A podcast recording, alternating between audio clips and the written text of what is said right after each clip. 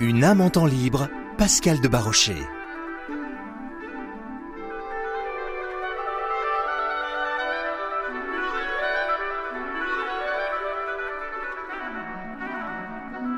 Bonjour et bienvenue dans une nouvelle émission de la Pastorale du Tourisme Une âme en temps libre. Nous sommes aujourd'hui dans l'église de Bazoches-les-Gallerandes, située à une trentaine de kilomètres au nord d'Orléans et à quelques kilomètres de l'Eure-et-Loire et de l'Essonne. Nous sommes en pleine Beauce, avec quelques industries quand même. Comme d'habitude, pour les auditeurs qui nous suivent sur cette émission, nous avons réuni autour de la table différentes personnes qui touchent à l'église bâtiment par diverses affinités. J'ai autour de moi Gabriel Dupré de l'association Dans les Ouches, créée par ses parents, qui va nous parler donc de l'histoire de cette église. Annie Vassor, paroissienne, membre de l'EAP. Monsieur le maire, Alain Chachignon, qui avec son conseil municipal contribue à l'entretien et à la restauration de l'église. Et enfin le père Giuseppe Del Orto, curé de Bazoches et des 32 communes avoisinantes. Nous allons tout d'abord vous présenter le cadre dans lequel nous nous trouvons cette grande église Notre-Dame de Bazoches-les-Gallerandes. Et je vais demander à Gabriel Dupré, donc de l'association Dans les Ouches, de nous parler de son histoire. Bonjour Gabriel. Bonjour. déjà, vous pouvez nous parler de la signification de ce terme, de ce mot, ce nom, Bazoches-les-Gallerandes. Alors, Bazoches vient de basilica. Chez les Romains, cela désignait un bâtiment rappelant le commerce, un bâtiment public ouvert, servant de tribunal, de halle, de bourse, d'entrepôt et de marché. Les Gallerandes. Ce nom rappelle tout d'abord une famille, Gallerand, santé, avec T, ou Gallerand avec deux L, E-R-A-N-D. Deuxième hypothèse, le seigneur du lieu, Hugues de Bazoches, avant de partir en croisade avec le roi de France Louis VII le Jeune, céda à l'évêque d'Orléans, Manassès de Garlande, tout droit qu'il avait sur l'église de Bazoches, ceci au XIIe siècle. En réalité, le nom de Bazoches-les-Gallerandes rappelle un très important champ de foire de Beauce, avec halles et marchés couverts. En effet, le village se trouve tout près de l'intersection de deux voies romaines, celle d'Orléans à Paris, nord-sud, ou sud-nord plutôt, celle de Sens au Mans et à la Bretagne, est-ouest. Une église y a été élevée au plus tard au XIe siècle. L'évêque Manassès de Garlande céda ensuite le lieu à l'abbaye Saint-Martin de Paris qui entreprit des travaux au XIIIe siècle dans l'Église. Après la guerre de Cent Ans, mi-XIVe siècle, mi-XVe siècle, le nouvel essor de la population a entraîné un agrandissement de l'Église en y ajoutant un bas-côté. On constate qu'elle est entièrement gothique. Elle était incendiée par les protestants au XVIe siècle et reconstruite et agrandie au XVIIe siècle. Dans cette église sont représentés euh, plusieurs saints, Notre-Dame, Notre-Dame de l'Assomption, plusieurs euh, saints sur les euh, vitraux. Vous avez la Vierge Immaculée, Sainte Catherine, Sainte Cécile, Sainte Barbe et Sainte Geneviève. Et puis en plus, vous avez les de part et d'autre du maître-autel, Saint-Éloi à gauche et Saint-Béter à droite. Racontez-nous un peu Saint-Béter. Pourquoi Saint-Béter Alors, Saint-Béter, on a une, euh, un coffre donc euh, avec des restes de Saint-Béter qui était très honoré dans la commune. Ma grand-mère euh, me racontait, donc c'était, elle est née en 1900, hein, me racontait qu'il y avait des processions pour honorer Saint Béter et pour le prier quand ils avaient mal, je ne sais plus exactement où, peut-être aux dents. Et on a encore le, le coffre avec le reliquaire plutôt qui contenait sans doute des, des restes de Saint Béter ici dans, dans cette église. Il y a aussi sur la chaire, euh, donc euh, Saint-Pierre avec les clés, le, coq, etc. Et puis il y a ce, crucifix très, très important euh, qui, qui est caractéristique du début du XVIe siècle, situé dans la nef. Alors pourquoi il est caractéristique? Ses côtes sont terminées par des boules formant un fer à cheval. En guise de couronne d'épines, c'est simplement une torsade verte. Et il a un pagne avec un gros nœud sur le côté. Donc euh, c'est vraiment très caractéristique, paraît-il. Hein, de... très beau crucifix. Très beau crucifix. Euh, vraiment très très bien conservé et euh, très impressionnant par sa taille.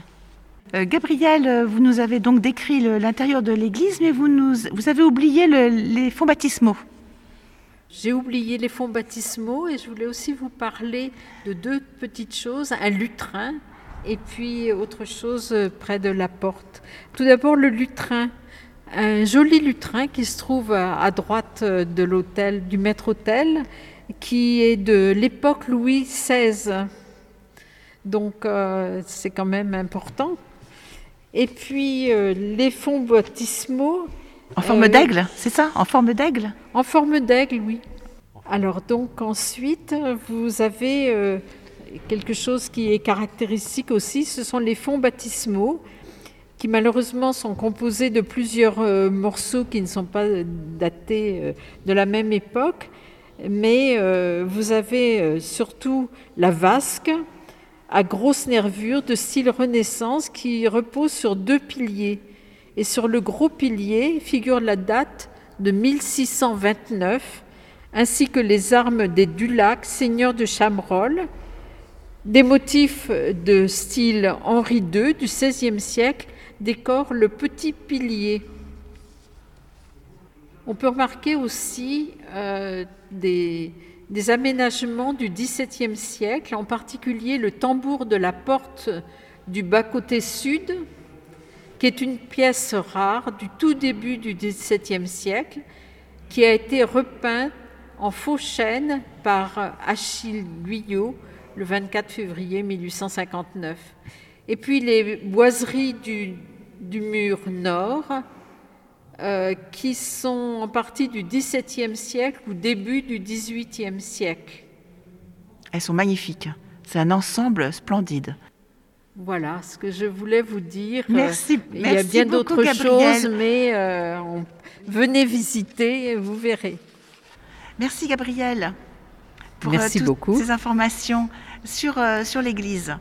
Je me tourne maintenant vers Annie, Annie Vassor, donc membre de la paix, et qui, qui m'a parlé dans la préparation de cette émission de l'intérêt de, l'Église qui est ouverte pour les gens de passage. Oui, alors euh, nous sommes sur la route qui, qui relie entre autres Châteaudun à Pithiviers. Et quand on va de Châteaudun à Pithiviers, je peux vous dire, pour l'avoir fait plusieurs fois, on ne trouve pas d'endroit pour s'arrêter. Le premier endroit pour euh, s'arrêter qu'on peut trouver, c'est bien le, village de Bazoches que l'on va traverser, avec une place du village qui est bien aménagée, puisque la municipalité a fait mettre une table de pique-nique en, dur. Il y a aussi des toilettes sur la place. Et donc, euh, l'été, quand on est sur la place, on voit souvent que la place est la table de pique-nique va être occupée par au moins trois familles différentes. On a aussi souvent des camping-cars qui passent la nuit sur la place. Et euh, depuis que la porte, euh, l'ancienne porte des morts a été réouverte pour faire un accès PMR, mais je pense que Monsieur le maire en parlera tout à l'heure, cette porte étant ouverte sur le parking, eh bien, on voit beaucoup de gens qui, voyant la petite porte ouverte, rentrent dans l'église. Comme on en est sûr, il y a un cahier euh, de prière qui est rempli euh, souvent, et puis il y a des, lucioles, et on, est obligé, heureusement, de souvent euh, refournir, parce qu'il y a des gens qui rentrent dans l'église, qui font une prière, et je pense qu'ils ne font pas que visiter, qui, voilà, qui s'arrêtent et qui prient. Bravo Annie, parce que donc vous entretenez cette église euh, accueillante. Euh, et donc, euh, c'est magnifique de, voir donc dans, une petite ville qui peut être quand même relativement peu passante, vous, vous entretenez cet accueil. Alors, c'est passant par des poids lourds hein, que parfois nos auditeurs ont pu entendre, mais effectivement, vous, vous, essayez de garder ce, ce lieu ouvert. Une âme en temps libre, Pascal de Barochet.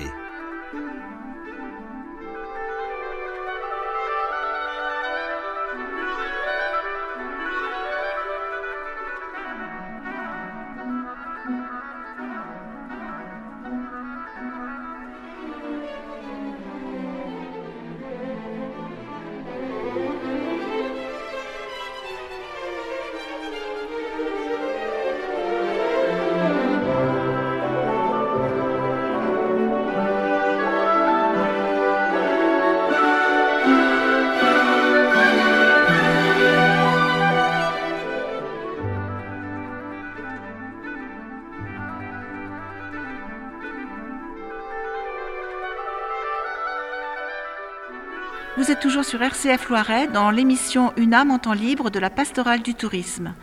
Et nous sommes aujourd'hui dans l'église de Bazoches les Gallerandes, l'église Notre-Dame de l'Assomption. Et nous sommes tout près d'une sculpture qui est arrivée très récemment dans l'église, une sculpture de Monsieur Liptet euh, qui euh, représente l'Annonciation, euh, certes un peu abstraite, mais très belle.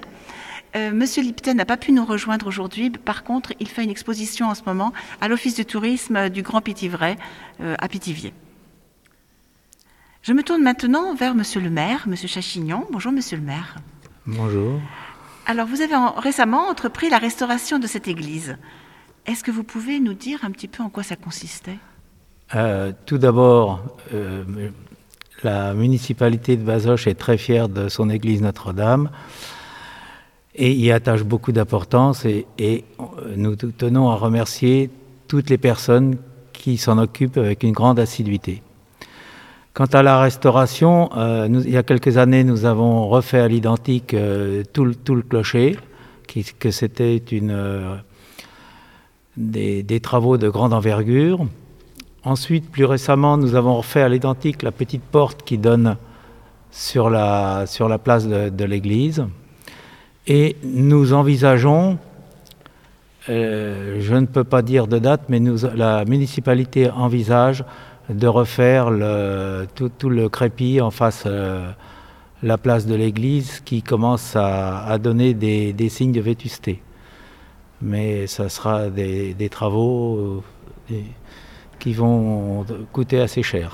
Oui, c'est toujours un investissement pour la commune, à l'entretien des églises euh, dans des petites communes qui n'ont pas forcément beaucoup de moyens.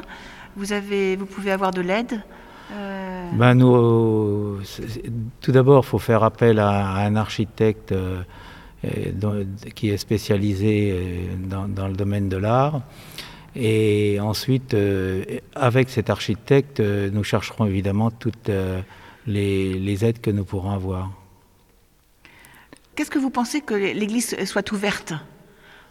Alors, que l'Église soit ouverte régulièrement, ponctuellement, tous les matins et fermée tous les soirs à, une heure euh, normale, euh, ça nous sensibilise sur le fait de l'ouverture à tous de l'Église. C'est symbolique et depuis que c'est ouvert, euh, je pense que les gens apprécient. C'est un signe d'ouverture et d'accueil. Voilà. Et puis dans notre signe de notre période de pandémie, ça peut être également peut-être un, lieu de ressources pour ah, les gens qui sont. Oui, tout à fait. les gens peuvent venir à leur bon gré euh, faire euh, leur petite prière. Voilà. C'est un, un, des rares lieux hein, qui finalement qui accueille du public aujourd'hui. Et puis d'autant que vous avez vraiment une magnifique église. Elle est splendide. On la voit de loin. On la voit de très loin votre église. Oui, c'est un c'est un repère et je reconnais que oui, on est assez fiers de notre église. Vous n'êtes pas très loin de la route de Saint-Jacques-de-Compostelle non plus. Euh, il y a une étape à, Faronville. Oui, Faronville, il passe à Gueudreville, à Bazoches. Et puis après, ils vont à Cher. Voilà. Donc euh, oui, vous êtes au cœur de, la, de, de- de ce chemin, vous, vous rencontrez des pèlerins, vous les voyez euh, sur les chemins, sur la route. Le, père, le père euh, euh, comme à son habitude, il sait accueillir euh, tout le monde, entre autres les gens de, les, les- les marcheurs de Compostelle. Eh bien écoutez, euh, merci en tout cas Monsieur Chachignon d'avoir pu nous, nous rejoindre euh, dans cette émission. Et je vous remercie, puis c'est toujours sympathique de voir des gens qui, qui s'occupent de, de, notre, de, notre, de nos églises et du patrimoine. Voilà, mais c'est une richesse, hein, Voilà. ce patrimoine, il faut, faut qu'on le regarde, qu'on faut Voilà. qu'on le voit, il faut qu'on le contemple. Et il faut surtout prendre du temps, le temps d'obs- d'observer. Voilà, Bon, c'est une, toute une leçon. Giuseppe Dell'Orto, vous êtes curé depuis près de 20 ans? Non, pas 20 ans. Non, depuis de près que 6 ans, 7 ans, 6 ans. Oui, J'étais en 2013, c'est ça. Euh, avant, j'étais, mais j'habite ici à Bazoches depuis euh, 21 ans. Je suis venu en 2001, ici 20 ans, je suis venu en 2001, depuis un autre baie, pas à Bazoches, mais Berlin. Et je suis venu surtout pour m'occuper du tourisme, c'est-à-dire de la publicité. J'allais euh, faire les marchés pour vendre des Bibles, rencontrer des gens, discuter. Voilà. alors aujourd'hui, vous êtes euh, curé de 33 clochers, c'est bien ça? Oui, oui. Euh, Après avoir, euh, effectivement, vous, vous, vous faisiez les marchés, mais vous- en plus, votre particularité, c'est que vous avez travaillé. Oui, oui, j'ai pesé, parce que je fais partie d'un groupe missionnaire qui est né dans les années 50, dont la spécialité ou le charisme est d'être en solida- solidarité des destins, et à l'époque surtout avec les travailleurs. Notre modèle, c'est Saint-Pierre en tant que fidélité de l'Église, surtout à l'époque où il y avait beaucoup de monde que complètement ouvrier partait, et Saint-Paul pour le style de vie, annoncé à temps à contre-temps et sans être à charge à personne. C'est pour ça qu'on travaille en usine à l'époque pour vraiment rencontrer les gens et annoncer de manière gratuite, tant que possible, l'Évangile. Alors, euh, donc, Monsieur Chachignon l'a évoqué, euh, vous attachez un, intérêt particulier à tout ce qui est accueil. Accueil, alors on a parlé des pèlerins, euh, et, la rencontre avec euh, le tout venant, le, quiconque. Vous, quel est, en fait, voilà votre, comment, votre privilège, votre priorité pastorale? Ben, c'est l'accueil qui, c'est un peu, peut-être un peu inné, un peu une vocation, qui est du fait que dès l'âge de 13 ans, j'ai travaillé sur le marché. Voilà. Mais puis l'important, c'est vraiment le désir de rencontrer l'autre et que chacun a richesse. Et parfois, on est, on puis la chance de euh, parler plusieurs langues et aussi d'avoir des frères qui habitent un peu partout, qui au Japon, qui en Brésil, qui en Russie, et en passant par là, amener leurs copains. Ça donnait une vision internationale malgré tout à ce petit village qui devient grand. Voilà. Et surtout, c'est important, euh, vraiment, cette dimension d'accueillir l'autre tel qu'il est. Et je pense qu'une église ouverte, c'est un peu ça. C'est une maison vraiment missionnaire parce que quand on y entre, on est accueilli, on ne demande rien, on vient comme on est, on n'est pas interrogé, on est pris et on est épris par ce que l'Église dit.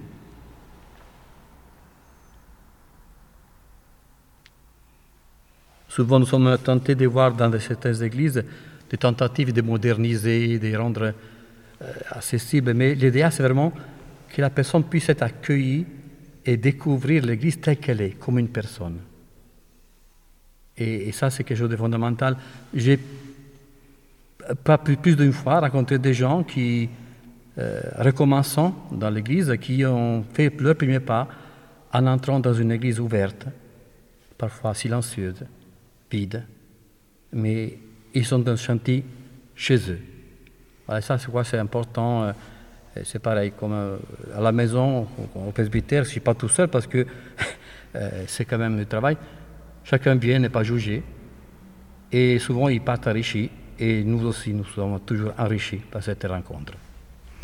Oui, merci, euh, Père Giuseppe, pour ce témoignage où on, sent que euh, l'accueil, l'Église ouverte est une grâce pour tous, pour tout le monde.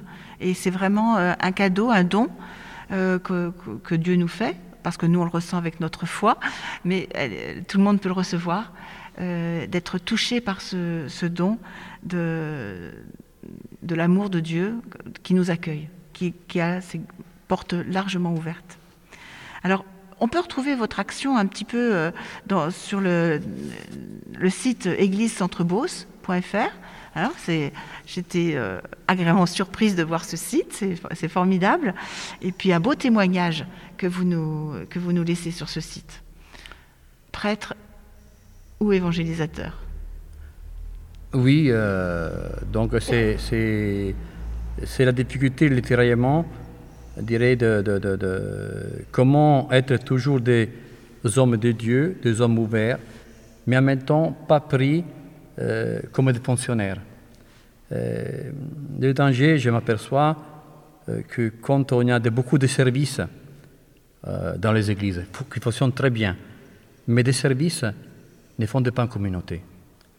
Pour faire une communauté, il faut vraiment cet esprit de, à la fois d'aller vers les personnes, les rassembler, et surtout les mettre au cœur du Christ. Je dis, il faut passer d'une église prêtre-dépendante à une église christocentrique. Voilà, ça c'est un de mes dadas. Et, c'est important parce que. Et puis, un autre dada que j'ai, ayant 33 églises, c'est de dire la centralisation artrophise de la périphérie. Autrement dit, c'est bien parfois de se, rencontrer, de prendre les églises les plus importantes et on a été un peu obligé en ce temps de pandémie. Mais nous avons aussi, avec les EAP, une attention à aller au plus loin, dans les églises les plus petites, en semaine ou ailleurs, pour que toutes les églises vivent. Et en particulièrement, pendant le temps du premier confinement, on a essayé de faire de manière amateur, on s'est lancé, faire des messes enregistrées, mais euh, au lieu de montrer le prêtre avec euh, euh, la colite qui, qui dit la messe, on a préféré montrer des gens qui depuis chez eux, à la limite, fassent une lecture, fassent un chant, faire un montage, de manière que montrer une église vivante. Et en même temps, c'était l'occasion chaque dimanche de présenter une église qui était dans un village et peu connue. Alors les gens redécouvraient un petit peu en même temps, et des personnages, parce disent, mais qui c'est ce monsieur? Mais qui c'est cette femme? Et, parce que, et, et, aussi en même temps, ah, mais cette église, c'est un autre secteur. Mais oui. Voilà, alors c'était un peu de manière naïve, mais ça, ça a aidé justement à élargir les frontières. Oui, ce, ce, ces confinements nous ont permis de, de vivre de nouvelles choses, d'être créatifs. Euh, ça, c'est formidable de, comme quoi le, le, mal peut faire naître des choses euh, étonnantes et inattendues. Merci Père Giuseppe Merci euh, pour, cette, euh, pour, ce beau témoignage. Nous allons nous, nous, quitter avec ce beau message. Nous étions donc dans l'église de Bazoches les Galérandes et nous vous donnons rendez-vous dans un mois pour visiter une nouvelle église. Et merci à Bruno à la technique. Merci. Bisous.